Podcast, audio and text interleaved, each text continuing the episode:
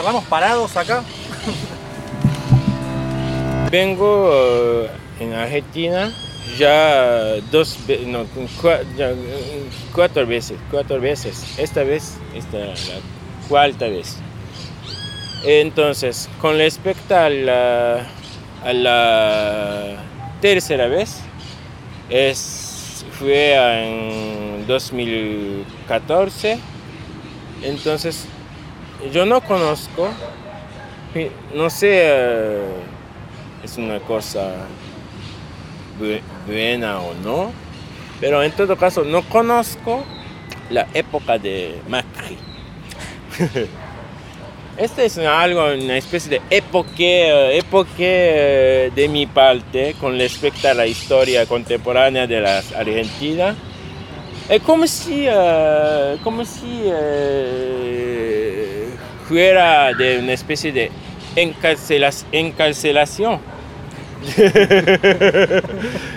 como, ah, cuando salí, salí, salí, cuando salí en la, en la, en la vida normal, desde la prisión, ah, ya no hay, ya no hay Macri. es algo así. Es, esta es muy importante porque sabes que cuando entré en la, en la cárcel, en la cárcel, me quedó, me, quedaron 30 mangos, 30 mangos en Argentina. Esta vez salí con mis queridos 30 mangos para, para, para comer eh, bife de chorizo, etc. Imaginando que ah, vamos a, voy, a, voy a comer bife de chorizo con este, mis, eh, estos mis, mis, mis estos queridos 30, 30 pesos millos pero finalmente no, no funciona, no funciona del todo, en, absoluto.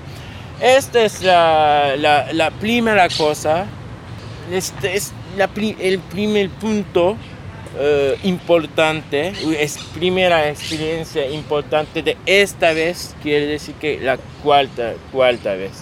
De hecho, yo no puedo imaginar cómo vivir esta increíble inflación. Por ejemplo, yo tengo un amigo porteño que acabo de comprar una, una grande casa. Pero ¿cómo? Esta fluctuación imposible de, pesos argentinos. ¿Cómo? ¿Cuándo? ¿Cuándo? ¿Cuándo pagó? este, no, no puede imaginar, yo tengo que preguntarle después. ¿Cómo juntó? Sí, sí, ¿cómo, cómo no? Yo quería saber un poco más profundamente qué es la inflación. Él es Shun Fujita Hirose. Es japonés, filósofo y crítico de cine pasó por Argentina para presentar la reedición ampliada de su libro Cine Capital, cómo las imágenes devienen revolucionarias. Nos juntamos en Parque Centenario a charlar. El sonido ambiente de los pájaros no fue montado posteriormente. Esta aclaración tiene que ver con una teoría de Jung que escucharán pronto. El problema es que incluso hoy yo creo que en general en la sociedad, en la sociedad cotidiana, etc., yo creo que eh, ningún, ningún, ninguna persona sabe muy bien ver, sabe muy bien ver las imágenes, sabe muy bien ver las imágenes en su plenitud. Siempre, por ejemplo, no sé, cuando eh, te veo, te veo, yo te veo, seguramente que yo veo una parte de tú o te veo bajo un cierto, cierto, cierto aspecto determinado, determinado precisamente por el montaje entre nosotros. El montaje específico tal vez que el montaje de en este, en este cir- circunstancia, eh, de- eh, montaje de, de- de la entrevista, en- entrevista, ¿no? Sí.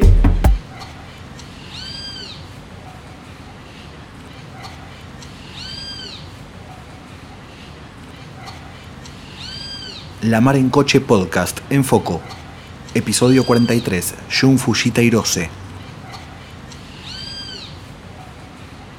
Bueno, Jun, se nos ocurría comenzar esta conversación pensando en las segundas versiones o segundas partes.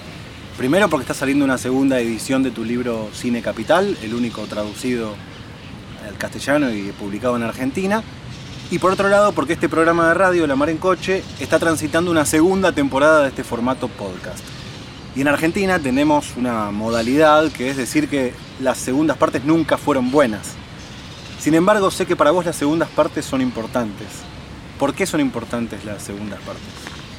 Sí, porque siempre es verdad que, sí, siempre es verdad que la primera parte es algo eh, con una mejor calidad, etc.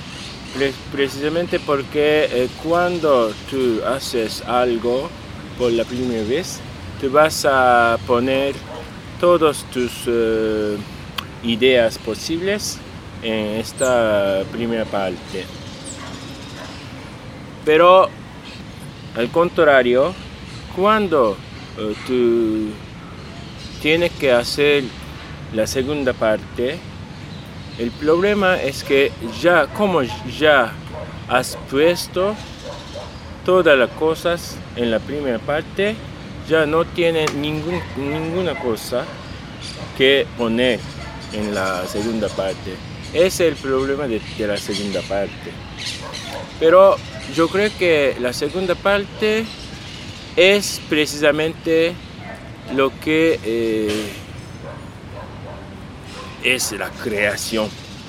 Quiere decir que de hecho en, las, en la primera parte lo que hiciste es una especie de realización de los eh, siempre ya posibles o de, de una especie de puesta en, en escena de los eh, siempre ya disponibles en tus manos. Pero entonces, eh, cuando eh, empiezas a hacer eh, la segunda parte, te encuentras enfrente a una situación de agotamiento, agotamiento de los posibles. Esto yo creo que eh, algo que te fuerza a trazar una especie de líneas de fuga. Esto es momento en donde tú creas algo. Es por eso que la segunda parte es, muy- sí, es segunda parte es muy, muy importante. E Es la segunda parte, la creación. Podríamos decir que realizar no es crear. No, eh, porque los, lo- los, eh, los posibles, los posibles, las, las posibilidades, las cosas posibles que ya tienes en tu cabeza. Entonces, en- eh, así, entonces realiza- realizar los posibles es realizar lo que ya existe en tu cabeza. Entonces, eh, no es un- ninguna manera, no es una creación. Pero sí, sí, tal vez que se- sería interesante, ¿no? Porque no es yo no tengo ninguna cosa contra la primera parte, pero eh, en términos estrictos, yo no puedo llamar creación a la, a primera parte. Entonces, sí, normalmente cuando, por ejemplo, cuando, por ejemplo, un pintor de hoy se coloca enfrente a una tela blanca, eh, muchas veces está tela blanca aparece como un campo de, campo de libertad total. Pero yo creo que tú tienes que proyectar una especie de agotamiento sobre tu tela blanca. Tela blanca, de hecho, tú puedes vivirla siempre como saturación de, eh, de siempre ella posible. Entonces, cuando tú, cuando tú haces, tú haces un toque de pincel sobre esta tale, tú puedes imaginar que este acto es siempre recuperado, este universo de clichés. ¿Cómo dicen? Clichés. Clichés. Clichés, ¿no? Clichés. Entonces, este, este, yo creo que esto es como yo puedo decir que eh, actual, como si, como si se tratara de una segunda parte.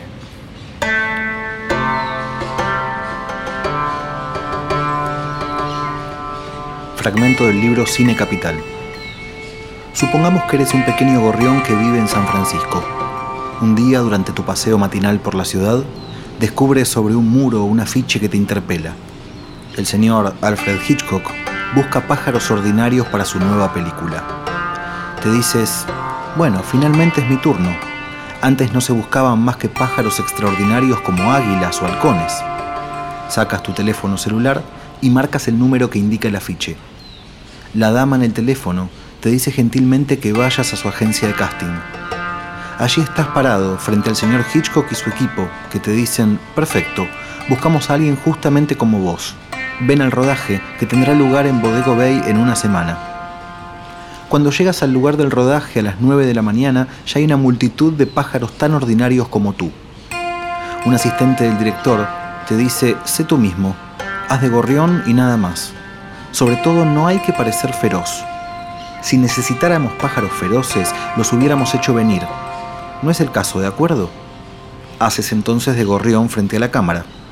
A las 17 horas se termina el rodaje y el asistente del director comienza a distribuir remuneraciones. Te dice, gracias, el señor Hitchcock está muy contento con tu participación de hoy. He aquí cinco mangos por tu trabajo formidable, quiero decir formidablemente ordinario. Tres meses después, te cruzas en la calle con un amigo que te dice, acá está mi gran actor, vi la película, estuviste formidable. Te preguntas de qué habla. Como tienes un cerebro muy pequeño, ya no recuerdas lo que hiciste hace tres meses. Pero poco a poco te vuelve a la memoria y te dices, ah sí, es verdad, participé en el rodaje. Pero no estaba al tanto de que la película ya se había estrenado. El señor Hitchcock es un poco malvado, podría haberme invitado a la proyección. Pero a pesar de todo lo comprendo, pues había realmente muchos participantes en el rodaje. Éramos demasiados como para que el señor Hitchcock pudiera enviar una tarjeta a cada uno. Decides entonces ir a ver la película al cine cercano a tu casa. Comienza la película y te quedas pasmado. Te encuentras extremadamente feroz en la pantalla. Entonces te dices dos cosas al mismo tiempo. Por un lado, si es así, se me debería haber pagado más, 10 mangos en lugar de 5, por ejemplo. ¿Qué pasó entonces con mis 5 mangos de diferencia? Seguramente se los embolsó el señor Hitchcock. Qué tramposo resultó ese que se dice un English gentleman. Por otro lado, te dices, no sabía que tenía semejante capacidad para ser feroz, tan feroz como un águila o un halcón. Ahora me siento un poco a su altura, no es un descubrimiento tan desagradable. Y terminas preguntándote, ¿pero quién soy al fin de cuentas yo que estoy contento siendo explotado? He aquí el sentimiento absolutamente ambivalente compartido por todas las imágenes ordinarias empleadas en el proceso de producción cine capitalista.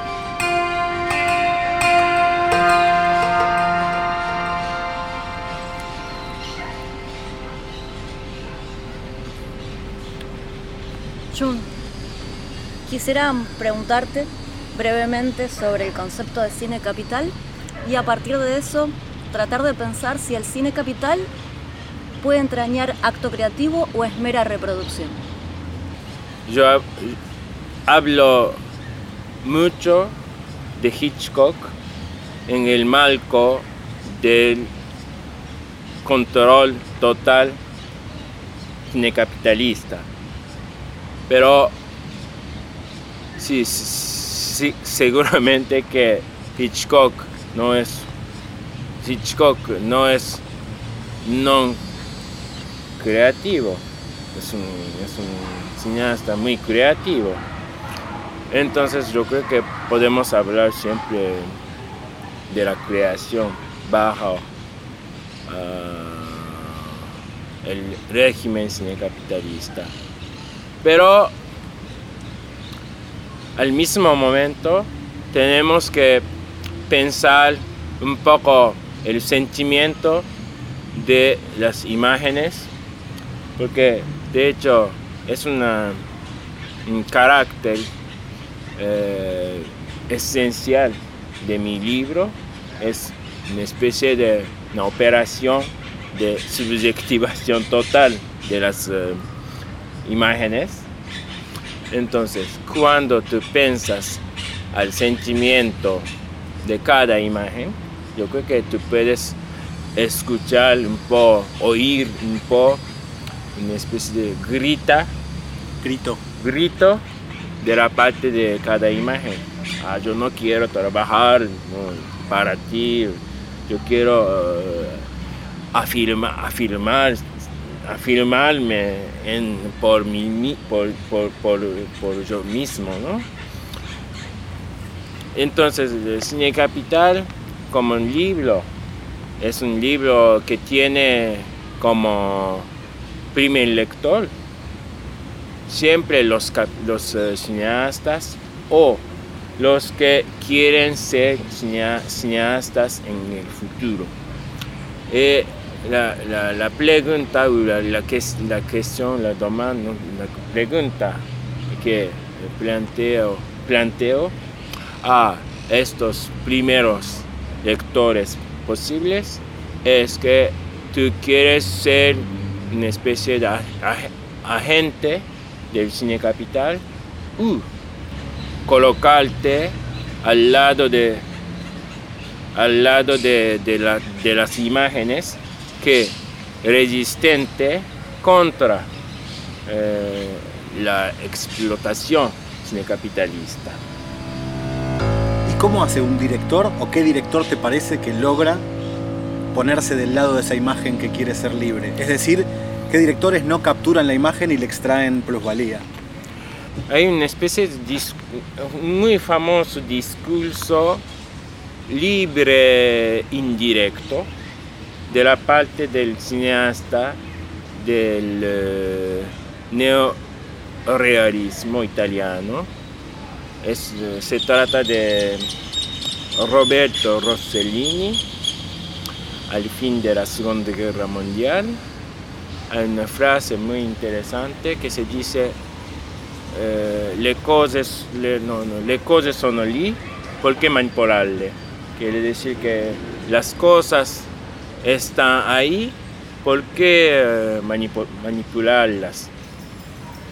Es yo creo que es un discurso, discurso libre indirecto. Quiere decir que no, sí, es verdad que eh, en la primera escucha, sí, escucho, escucha, escucha, podemos decir que es una grita, es un grito de la parte de Rossellini, pero tal vez que es un grito de las imágenes eh, mismas, ¿no? a través de, eh, de, la boca de Rossellini. Es, yo creo que es, la, es el primer grito en la historia del cine, eh, de la parte de las imágenes, que se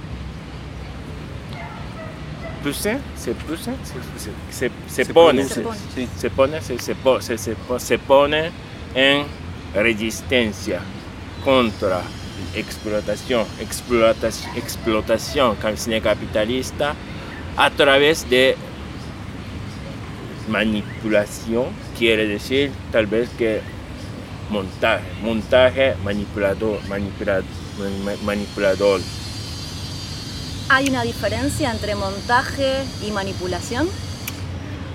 No, yo creo que en este, este contexto, yo creo que de hecho por manipular, manipular, yo creo que Rosserini entiende montar. La Mar en Coche Podcast, en Foco, episodio 43. Jun Fujita Hirose, filósofo japonés, crítico de cine. Sí, yo creo que sí, sí. Este, este, acá yo creo que hay siempre en, eh, todas las experimentaciones, todas las experimentaciones cinematográficas a partir del, neorealismo, a través de, a través de eh, la Nouvelle Vague fran- francesa. Ahí siempre este, acá hay una, una cosa muy, muy importante. ¿Cómo oh, podemos eh, montar las imágenes para liberar las, a las imágenes? eh, para mostrar las imágenes en su ple- plenitud, plenitud. El problema es que incluso hoy yo creo que en general en la sociedad, en la sociedad cotidiana, etc., yo creo que eh, ningún, ninguna persona sabe muy bien ver, sabe muy bien ver las imágenes, sabe muy bien ver las imágenes en su plenitud. Siempre, por ejemplo, no sé, cuando eh, te veo, te veo, yo te veo, eh, eh, segura- seguramente que yo veo una parte de ti o te veo bajo un cierto, cierto, cierto aspecto determinado, determinado precisamente por el montaje entre nosotros. El montaje específico, tal vez que el montaje de en este, este cir- circunstancia, este, eh, montaje de, de- de la entrevista, en- entrevista, ¿no? Sí. ¿Por qué? ¿Por qué siempre reducir la información de una imagen a una cantidad eh, limitado, limitada, ¿no? Es precisamente para, de una manera, es precisamente para vivir, para vivir. Porque si tú puedes, si siempre ves, por ejemplo, Diego 2 en su plenitud, es, es, es- tú, tú te encuentras en una eh, situación completamente no vivible, no un- pero, por ejemplo, cuando yo quiero eh, beber un poco de agua, si eh, mi visión es total, si mi visión aparece en su plenitud, yo no puedo incluso, incluso mm, tomar la, la botella. Esto es por eso que yo creo que es por eso que siempre eh, los seres humanos, pero no, no solo seres humanos, pero pájaros también, eh, son, eh, son la visión, la percepción es determinado, determinada por esta necesidad de vivir. Entonces, ¿qué es, eh, qué es la, la imagen? Apare- eh, ¿Qué es la imagen apare- que aparece en su plenitud? Es una especie de imagen más o menos mortal. Sí, más o menos mortal. Pero cuando te pagas, cuando te pagas a la entrada de, las, de, de un cine, como, no sé, 200 mangos, etc., es de manera, no, no, no, no, no para continuar tu vida en- cotidiana, en, ¿no? Es, es tal vez que es para eh, morir, para morir. Un poco. Un poco, para morir un poco. Es una riqueza importante, es una riqueza, un lujo, lujo lujo, ¿no? Lujo. lujo, lujo. Es un lujo. Es po- se contra, contra, contra esta riqueza, contra esta riqueza que se llama la muerte. Eh, pago, pa- pagas, pagas, por ejemplo, 200 mangos, ¿no?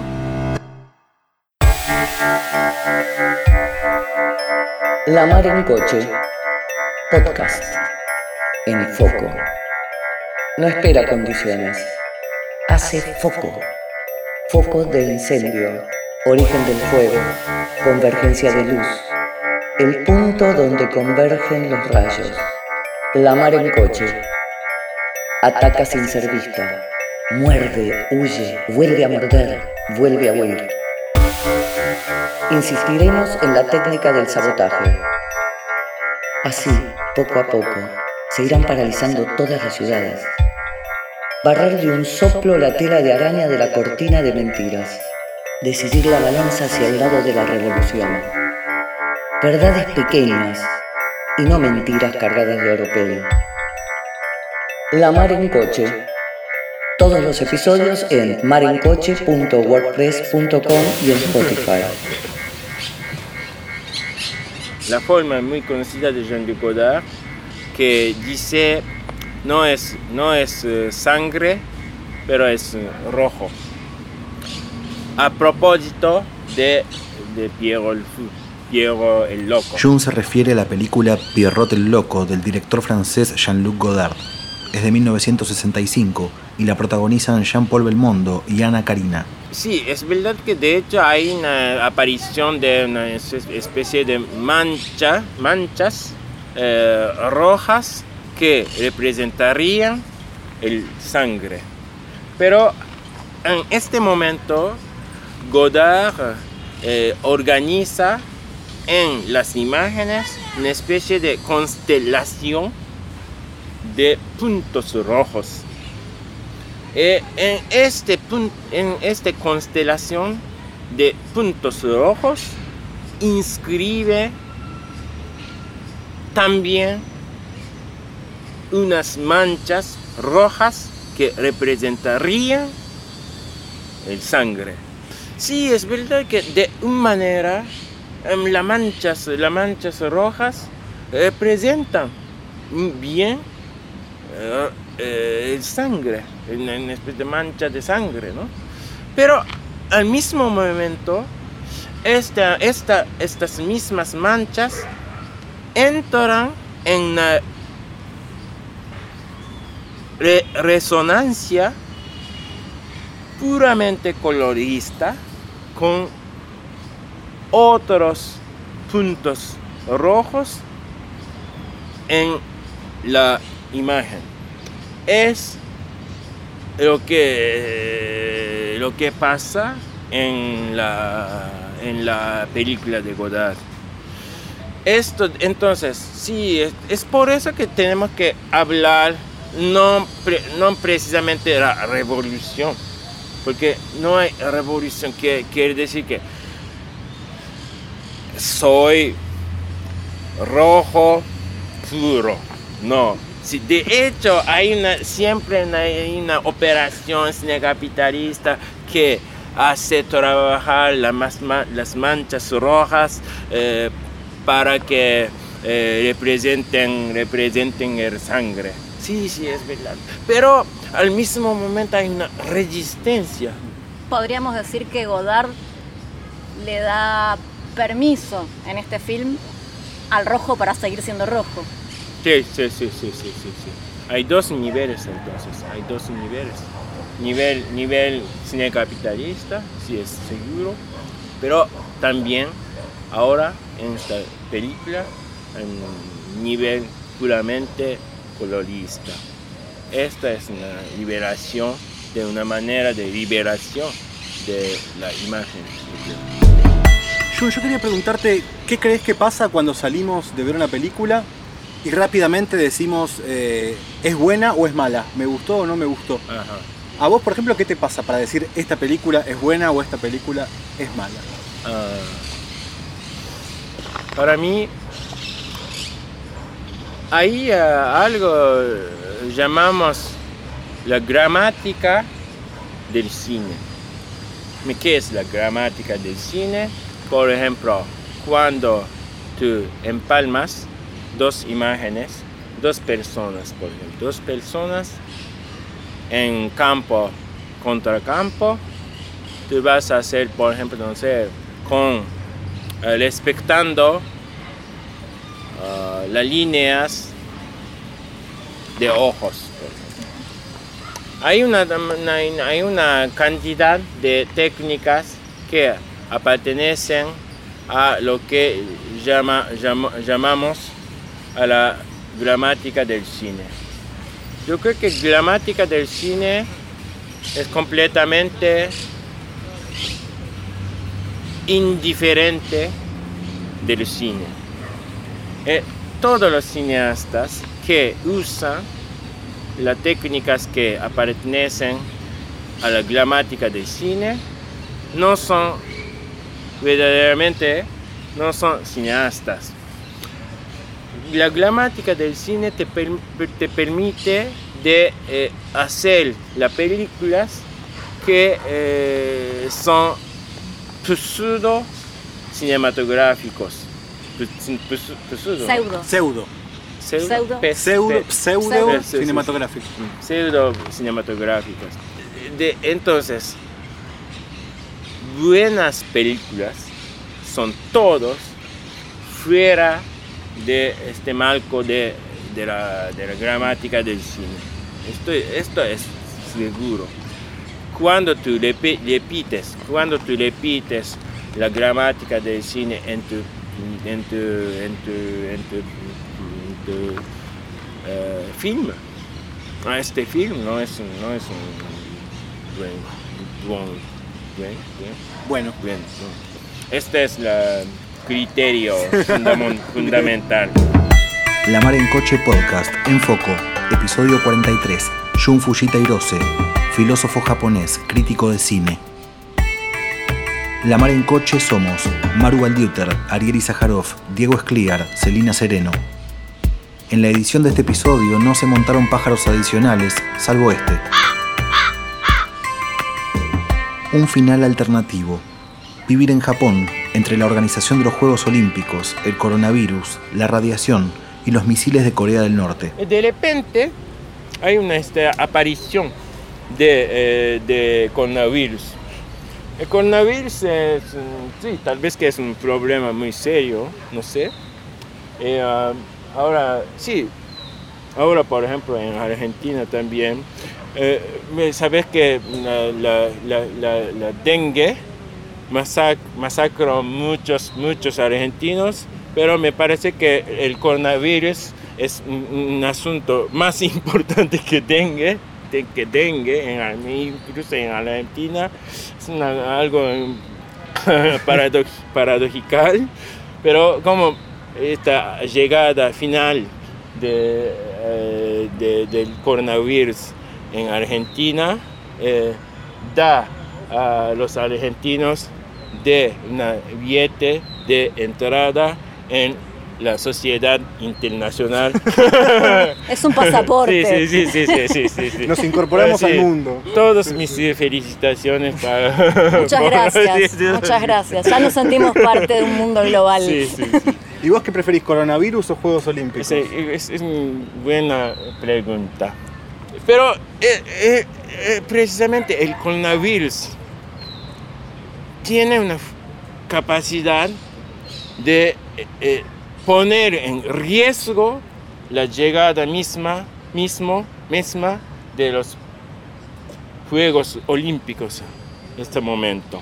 Entonces, eh, eh, este momento todas las escuelas son cerradas, eh, todos, los, to- todos los conciertos de rock, no sé qué, son anula están anulados. Entonces es una cosa fenómeno, fenómeno, fenomen- fenomenal. Y entonces en Japón hay una batalla bastante seria entre el coronavirus, coronavirus y los Juegos Olímpicos. Esta es una batalla muy interesante. Como Godzilla. Sí, sí, sí, exactamente. Sí, sí, Godzilla, eh, lo- eh, la- el, son- es Godzilla o no sé, pero en todo caso. Sí, pero no hay que subestimar la potencia de los, la potencia de los eh, Juegos Olímpicos. Porque los Juegos Olímpicos ya tenía una otra batalla, una otra batalla con radioactividad. Y en esta batalla con la radioactividad, me parece que los Juegos Olímpicos ganaron, ganaron, ya. Ganaron que no quiere decir que ya no hay ninguna radioactividad en, en Japón gracias a, a los Juegos Olímpicos, etc. No. no, no. Desplazaron la, la radioactividad mediáticamente, Sí, puedes, sí, sí, discursivamente. cursivamente. Sí, eh, pero eh, en, en realidad eh, esta, esta, esta cuestión de radioactividad es muy seria. Quiere decir que, sabes que la central nuclear de Fukushima es siempre en accidente, es siempre en accidente. Quiere decir que eh, eh, emitir eh, toda parte, hacia toda parte, en la montaña, en el mar, eh, un montón de, montón de radioactividad. Eh, Yo, yo digo siempre que sí, es verdad que al lado de Japón hay, una, hay, un, hay un país muy simpático que se llama la Corea, la Corea del Norte. Corea, sí, Corea del Norte a veces eh, lanza una especie de misiles en, la, en, el mar de, del Japón. Y el contracampo hay en el Japón que, que, lanza eh, un montón de radioactividades. Pero es verdad que no, no, no, no. De hecho, de hecho los, los misiles norte- no- nortecoreanos es un misil, es de... No, no, es un juguetes, ¿no? Una especie de mis juguetes. Es una, sí, sabes que los, los, los no- nortecoreanos no tienen eh, muchos eh, modos de comunicación, muchos medios de comunicación. Eh, este, los misiles es mm, los misiles casi solo los medios de, medio- medios de comunicación que tiene eh, el gobierno nortecoreano para decir algo. para- sí, sí. Es- es- en, este, en este contexto es muy interesante tal, tal vez que mirar, mirar eh, etimología de misil, misiv- misivas.